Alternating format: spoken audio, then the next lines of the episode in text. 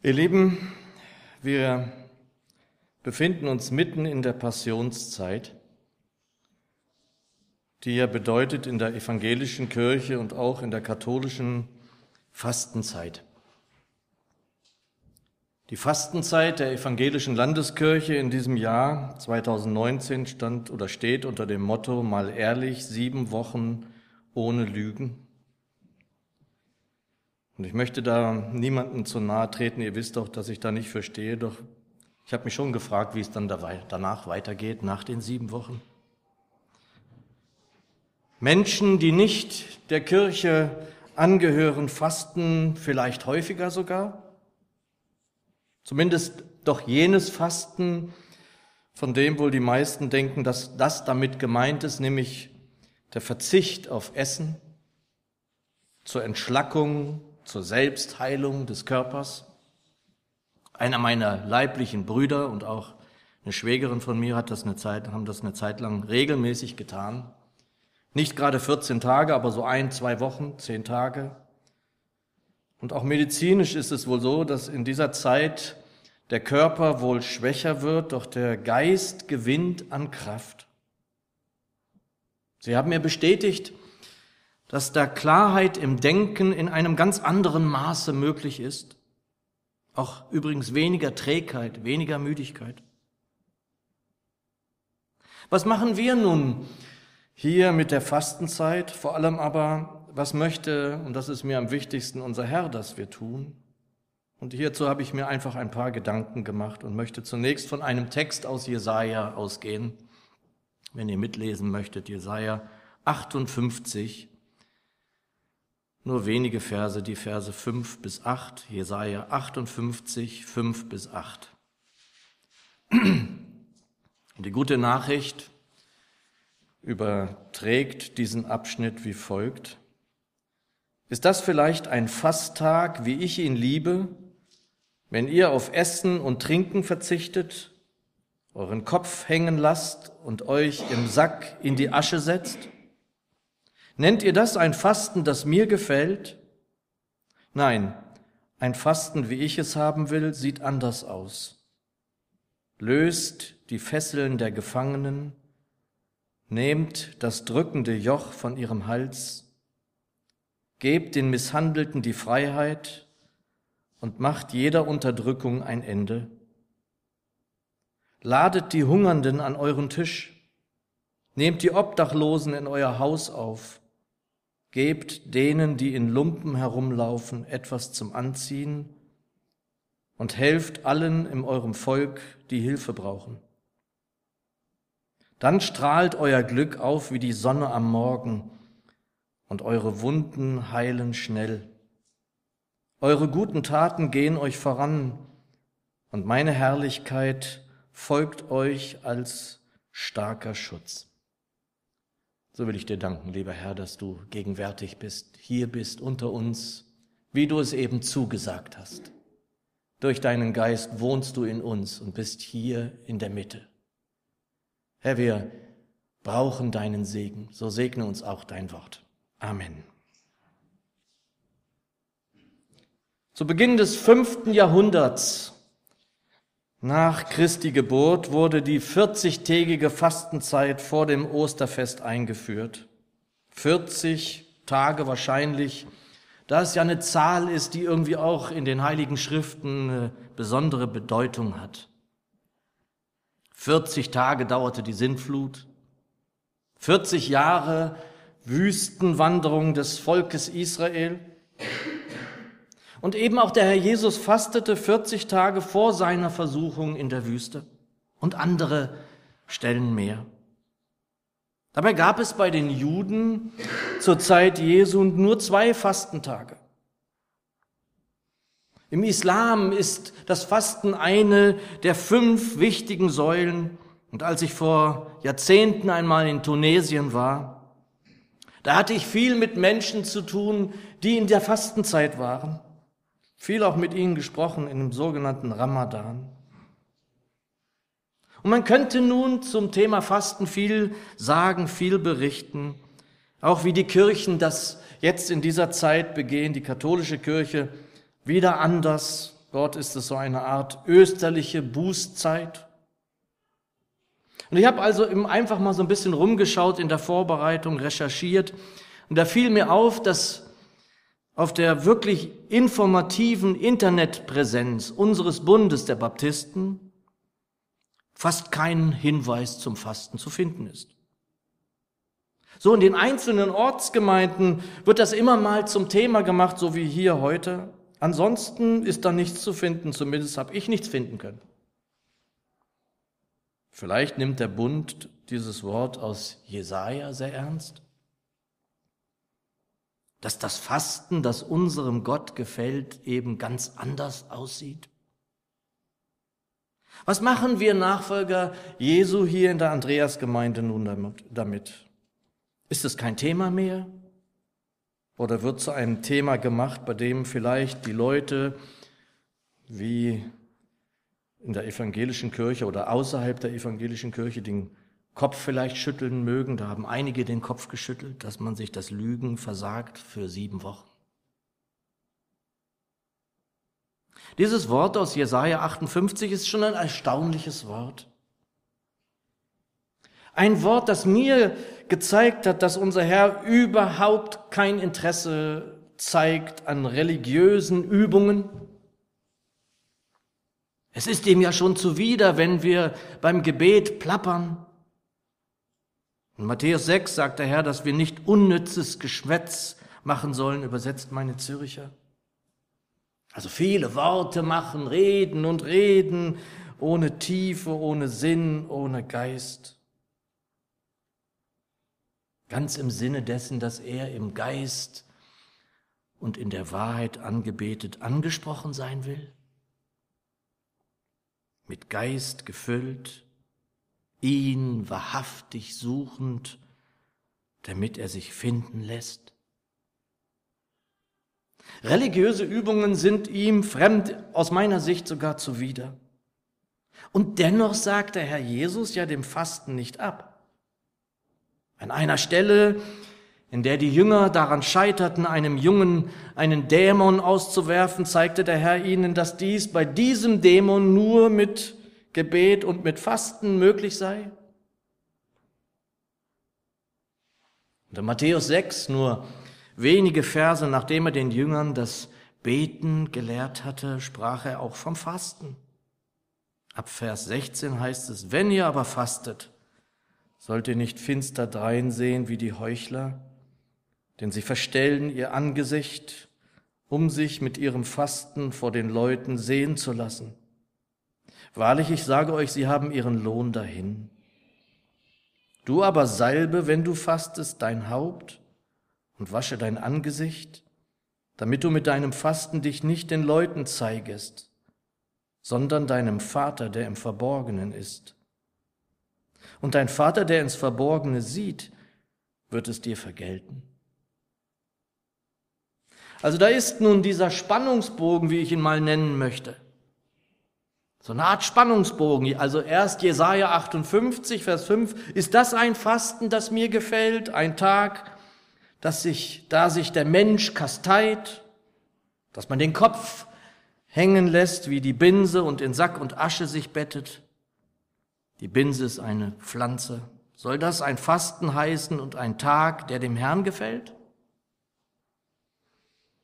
Und dann eben sagt der Prophet, im Namen des Herrn, was das Fasten ist, welches ihm gefällt. Da gibt's auch eine wunderbare Kantate von Bach dazu, die ich sehr schätze. Brich dem Hungrigen dein Brot.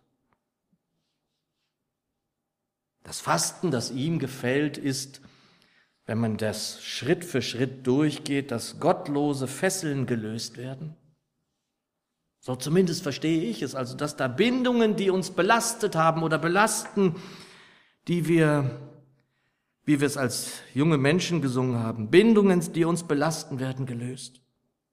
Dass diese Stricke dieses Joches dann auch gelöst werden und wir mit ihm das Joch tragen in diesem wunderbaren Bild, denn seine Last ist leicht.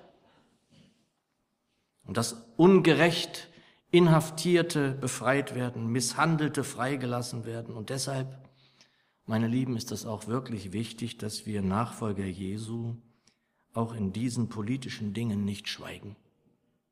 Da müssen wir den Mund aufmachen. Dass Hungrigen geholfen wird. Und da bin ich wirklich froh, dass wir hier als Gemeinde auch Teil eines Bundes sind, der sich solcher Nöte in einem größeren Rahmen auch annimmt. Dass Menschen auch gekleidet werden, die da nichts haben. Denn das geschieht in unserem Bund. Nun, also das ist das Fasten, das ihm gefällt? Fasten? Ist das Fasten? Also dieser Spannungsbogen und auf der anderen Seite eben dieses Wort des Herrn Jesus aus Matthäus 6. Wenn ihr aber fastet. Und da denke ich, als ehemaliger Fotograf wahrscheinlich immer automatisch, wie an eine Fotokamera, durch die man in einem Sucher durchschaut, deren Fokus eingestellt werden muss. Das heißt also, dass da ein Teil scharf gestellt wird, der andere Bereich ist nicht so wichtig. Will heißen, in der Frage des Fastens sollten wir den Blick sozusagen schärfen. Zum einen das, was also der Prophet Jesaja hier wunderbar in Worte gekleidet hat. Nicht geistliche Übungen tun und den Blick damit sozusagen auf uns wenden, sondern um es kurz werden zu lassen, zu seiner Ehre zu handeln. Das gefällt ihm. Die Opfer waren ihm längst zuwider, die religiös angehauchten Übungen waren es, die ihm nicht gefallen haben. Also wendet den Blick nicht auf euch sozusagen und das, was ihr da mit leidendem Gesichtsausdruck zustande bringt, sondern um es kurz zu machen, und das ist auch Mittelpunkt der ganzen Lehre, liebt. Liebt. In meinem Büro oben hängt ein wunderbares altes Schild, so wie auch hier im Bibelstundenraum. Das hing jahrzehntelang bei einem Pastor unseres Bundes im Büro mit dem Wort, die Liebe sucht nicht das ihre aus dem Hohelied der Liebe. Liebe also deinen Nächsten wie dich selbst. Brech dem Hungrigen dein Brot, kleide die, die es nicht aus sich heraus selbst können. So ist die Sichtweise unseres Herrn und da ist es wieder das Meer der Barmherzigkeit. So ist unser Gott. Und gleichsam das oberste Gebot, liebe den Herrn, deinen Gott. Mit deinem ganzen Herzen, mit deiner ganzen Seele, mit deinem ganzen Denken, deinem ganzen Verstand. Und dann kommt sozusagen die zweite Sichtweise, der zweite Fokus zum Tragen, wenn ihr aber fastet. Und hier erscheint mir einfach wirklich auch ganz wichtig, dass wir uns in dieser Passionszeit jetzt bewegen. In dieser Zeit, in der es um das Leiden Jesu geht. Das ist Passionszeit. Dass wir auf das Leiden Jesu schauen. Das war ja nicht nur in Anführungszeichen am Kreuz, das war ja all das, was davor geschah, ebenso. Schon allein, dass er das wusste, wo er hingeht. Also bereiten wir uns innerlich auf den Karfreitag und Ostern vor. Wir suchen hier nicht die religiöse Übung, das immer leerer werdende Ritual sozusagen, sondern wir suchen, und darum geht es eigentlich in dieser Zeit und beim Fasten, es geht um den unverstellten Blick auf das Wesentliche.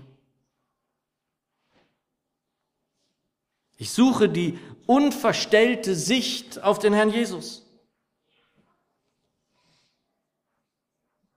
So wie jetzt nächsten Sonntag feiern wir wieder Abendmahl. Das ist also nicht nur Gemeinschaftssonntag, sondern ehrlich gesagt ist für mich der Mittelpunkt des nächsten Sonntages ist das Abendmahl. Das ist sein Tisch. Und ich möchte mich sozusagen darauf fokussieren. Ich bereite mich innerlich vor, dass ich dem nahe komme, warum es dem Herrn Jesus denn so wichtig gewesen ist, dass wir uns daran erinnern, dass es eben kein leeres Ritual wird, keine Übung, geistliche Übung, die wir immer wieder machen, sondern dass wir da uns darauf vorbereiten. Der unverstellte Blick ist es, was das Fasten uns ermöglichen kann. Darum geht es. Und mir fällt auch immer wieder auf, auch in anderen Gemeinden, dass sich Jünger Jesu mit so vielem befassen, was das alles ist, womit man sich befasst. Und ich bin ja nun auch ein Mann des Buches, mich interessiert das auch, aber es gibt so viel, mit, womit wir uns beschäftigen und beschäftigen, mit Spezialfragen, wie ich es immer wieder nenne. Und manchmal sehen dann die Jünger Jesu sozusagen den Wald vor lauter Bäumen nicht mehr. Ich will meinen, sieh auf Jesus Schau auf Jesus. Er ist der Meister, wir sind die Jünger.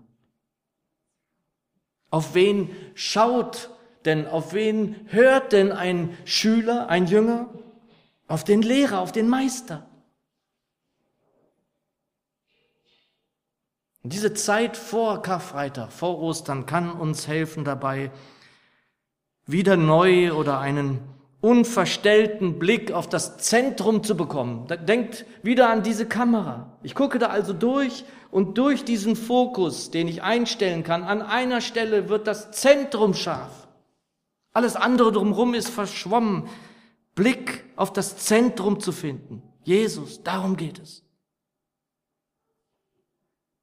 Und das ist im Grunde genommen das, was Fasten bei uns bewirken soll. Das darf geschehen dadurch, dass ich etwas weglasse. Vielleicht etwas weglasse, das mich zu oft und zu viel beschäftigt, zu viel in Anspruch nimmt. Als vor Jahrzehnten, als ich noch ein Junge war, so in meiner Heimatgemeinde in Niedersachsen, diese Aktionen zum Fasten ins Leben gerufen wurden, da ging es dann eigentlich fast immer ums Fernsehen. Ich weiß es noch wie heute. Eigentlich immer war es das Fernsehen. Das fiel so einigen ganz besonders schwer, das zu lassen. Morgen ist ja der 1. April. Am 19. April ist also Karfreitag. Und wir haben ja in Jesaja 58 gehört, dass er das Kasteien nicht sucht. Wir sollen uns nicht selbst zum Leiden bringen oder quälen. Das hat kein Mensch gesagt. Es geht darum, wieder einen unverstellten Blick auf den Herrn Jesus zu bekommen. Einen unverstellten Blick auf das Leiden das er durchgehen musste. Und wer da etwas weglässt in dieser Zeit, der schafft also sozusagen Raum dafür. Raum für etwas, das ja kaum wertvoller sein kann. Und da muss ich dann immer daran denken, dieses Bild habe ich dann eigentlich immer vor Augen, dass Maria sich zu Füßen des Meisters setzt und auf ihn schaut. Da steht dann dieses Wort, das ja oft missverstanden wird, dass sie hat das bessere Teil erwählt. Und das ist dann nicht, weil das andere nichts wert ist, der Haushalt, der da gemacht werden muss oder die Arbeiten am Schreibtisch sowieso. Darum geht es doch gar nicht. Denn wir werden doch an einem Sonntag wie diesem, an dem wir hier zusammenkommen, immer herausgerissen aus dem Alltag. Wir alle. Wir finden uns hier zusammen und bringen alle irgendwie etwas mit aus der Woche. Und dann ist es eben nicht leicht, diesen Fokus eingestellt zu bekommen in der Kamera, sondern da ist alles zu sehen. Dabei geht es aber um das Zentrum, was wir sehen sollen. Wenn wir dann hierher kommen und deswegen brauchen wir eben manchmal auch Stille, damit wir mit Stille wieder umgehen können, das wirken lassen können. Oder das Wort, das wir hören oder ein Lied oder eben der Blick auf das Kreuz. Es muss also sozusagen erstmal etwas beiseite treten, muss sozusagen Raum geben, damit ich einen unverstellten Blick wieder bekommen darf. Und deshalb, liebe Schwester, lieber Bruder, wenn du magst, so mach doch gerne mit und schau in den 19 Tagen bis Karfreitag noch etwas mehr oder anders auf ihn. Und warum das so wichtig sein kann? Auch überhaupt immer dieser Blick auf Jesus? Ganz ehrlich, und das ist Evangelium, weil das der Blick ist, der lebensrettend ist. Denn der Herr Jesus ist nämlich der Anfänger und Vollender deines Glaubens. Und vielleicht bist du tatsächlich bereit dazu, einen Platz im Laufe deines Tages in dieser Zeit bis Karfreitag herzugeben, um noch einmal unvermittelt direkt auf ihn schauen zu können. Und wenn du das dann tust, dann behalte es für dich, halt es im Verborgenen.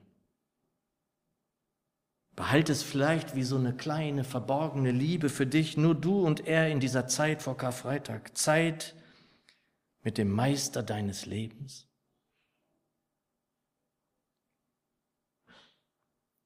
Die Neue Genfer überträgt nur dein Vater, der auch im Verborgenen gegenwärtig ist, soll es wissen. Dann wird dein Vater, der ins Verborgene sieht, dich belohnen. Und ein Teil dieses Lohnes wird übrigens sofort ausgezahlt. Die Nähe, die nur er schenken kann, der, der Fülle zusagt und der Einzige ist, der das auch hält. Denn wir dürfen ja schon hier Genüge, ja Fülle erfahren. In Johannes 10, Vers 11 sagt der Herr Jesus, ich bin gekommen, damit sie leben und reiche Fülle haben. Und wenn wir dann noch nicht reiche Fülle in ihm haben oder gerade nicht haben, dann liegt es nur daran, dass wir sie eben nicht wirklich so aufsuchen, wie wir vielleicht könnten oder sollten, bei ihm und in ihm. Denn wir wissen doch, dass wir hier schon den Frieden schmecken dürfen, den die Welt nicht hat. Wir wissen doch, dass wir hier schon ein Stück der Herrlichkeit sehen, die er denen bereithält, die ihm vertrauen. Ja, wir dürfen schon hier die Anzahlung erhalten von dem, was einmal in Ewigkeit auf uns wartet.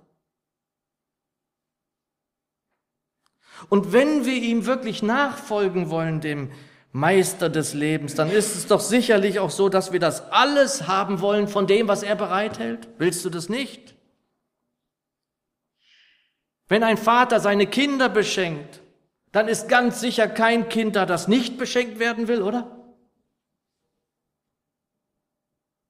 Und ich fürchte einfach, dass wir oft und zu oft anderweitig etwas suchen, was nur er geben kann. Und ich sage wir, mich eingeschlossen.